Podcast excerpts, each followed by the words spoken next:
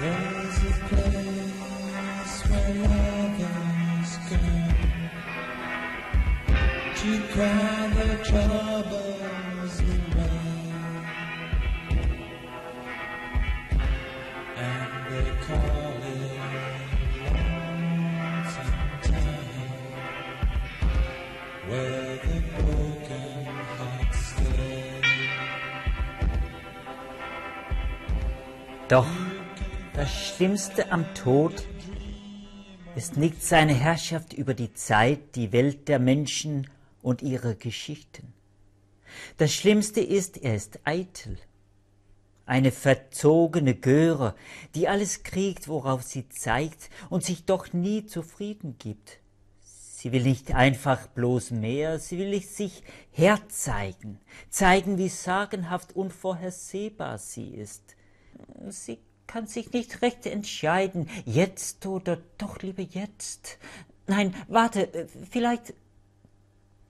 Man weiß nie mit dem Tod, bis der Augenblick kommt, in dem sie sich endlich plötzlich hoppla zusammenreißt oder es ihr einfach so husch rausrutscht, das kleine, erlösende Ende.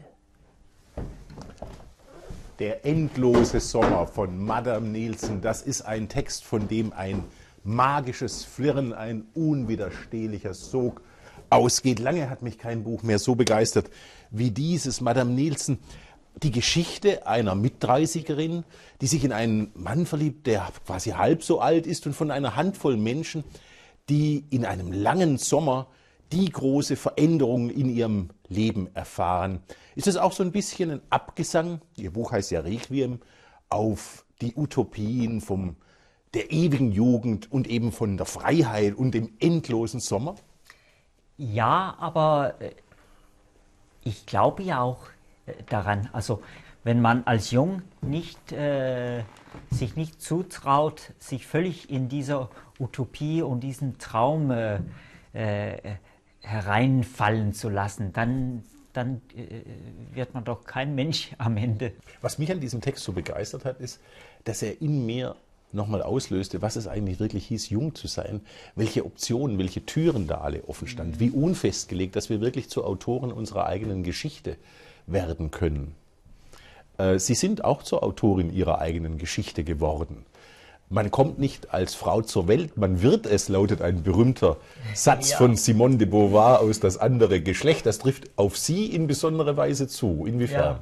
Ja, ja also äh, das ist eine Wahl. Ich habe, ich war nur äh, sogar einige Jahrzehnte ein Mann und äh, am Anfang ein äh, sehr schöner junger Mann und äh, das dauerte auch. Und, aber dann kam es ein Zeitpunkt, wo ich dachte, ja, jetzt ich werde vielleicht auch ich werde irgendwann älter und dann so eine dünner äh, Mann, das ist doch nicht sehr herrlich. Aber dann habe ich äh, ähm, ein Kleid äh, aus dem Schrank der Mutter meines Sohnes äh, genommen und äh, habe es an, habe es versucht äh, und, und das sah doch viel besser aus. Und dann dachte ich, dann werde ich äh, den Rest meines Lebens als äh, eine schöne alte Frau leben. So haben Sie sich neu erfunden. Das haben Sie aber schon mehrfach getan. Sie haben sich zum Beispiel mal ähm, Ihrer Individualität, Ihrer Persönlichkeit beraubt, Ja. indem Sie sich einem, ja, also ohne Ausweis, ohne äh, Fallback-Option, obdachlos auf die Straße begeben haben. Warum?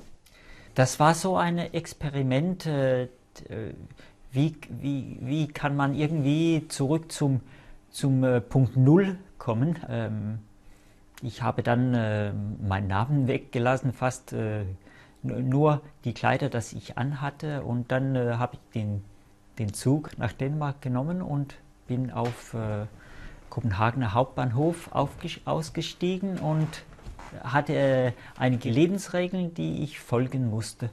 Und äh, also jeden Tag Essen, Wasser und Obdach. Äh, weil schon damals war, war ich nicht so sehr fett. So, ich, ich musste ähm, äh, warm schlafen. Und in unserer Gesellschaft kommen, kommen ja die wenigsten dazu, obwohl wir umgegeben sind von Menschen, die, äh, die so leben. Dann, äh, Wir blenden die aus, wir sehen die nicht, ja, wir nehmen die also nicht wahr. die, ich glaube, dass die meisten von denen, die so im Fernsehen sitzen und über Bücher äh, reden und, oder sprechen, die, die haben das öfters nicht erlebt. Und das war für mich sehr wichtig.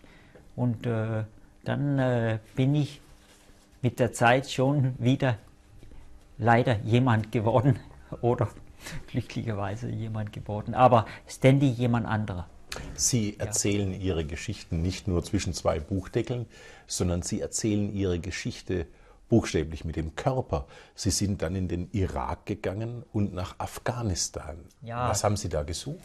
Äh, Ich war dann als Namenloser nach dieser Geschichte, äh, äh, wurde ich angestellt in einer Firma, dass wir, ich mit anderen, Sie haben Ihren Körper als Betriebskapital dieser Firma zur Verfügung gestellt. Ja. Und der Aufsichtsrat Versuchspersonen, hat für Sie Aufgaben gestellt, die Sie Ja. erledigen mussten. Sie Ja. haben sich Ihres freien Willens beraubt. ja, und das war auch schön. Ich finde, Und die haben Sie wirklich sehenden Auges nach, in den Irak und nach Afghanistan geschickt? ja, Wollten in Sie dem die Krieg, umbringen? ja, nein, sie wollte, dass ich in äh, Irak mit europäischen Mitteln äh, der Demokratie einführte. Wir wanderten aus Kuwait durch die Wüste. Und zwar im in Anzug. Irak im Anzug, weil Hatten Sie wir eine Krawatte an? Ja, ja, ja. Ich Das hatte eine wichtig, äh, äh, äh, schwarze Kra Krawatte, graues Anzug, äh, weiße Hemd, weil wir wollten ja exemplarische Europäer sein, also ohne Waffen Mhm. äh, gegenüber den Amerikanern. Und wie haben die Iraker auf Sie reagiert? Äh, sehr freundlich und sehr offen, weil es gab keinen Dialog. Äh, die Amerikaner hatten ja, sie wussten ja nicht, wie man mit Menschen umging. Also sie hatten ja nur junge Soldaten in, im Krieg geschickt und wir haben überall in, in jeder Stadt, wo wir ankamen, war wir die ersten, waren wir die ersten Zivilisten, die dort kamen. Wie gelingt es Madame Nielsen, ihre Angst zu überwinden? es, das wird Madame Nielsen nie gelingen. Deshalb schreibe ich ja. Also äh, jetzt oder?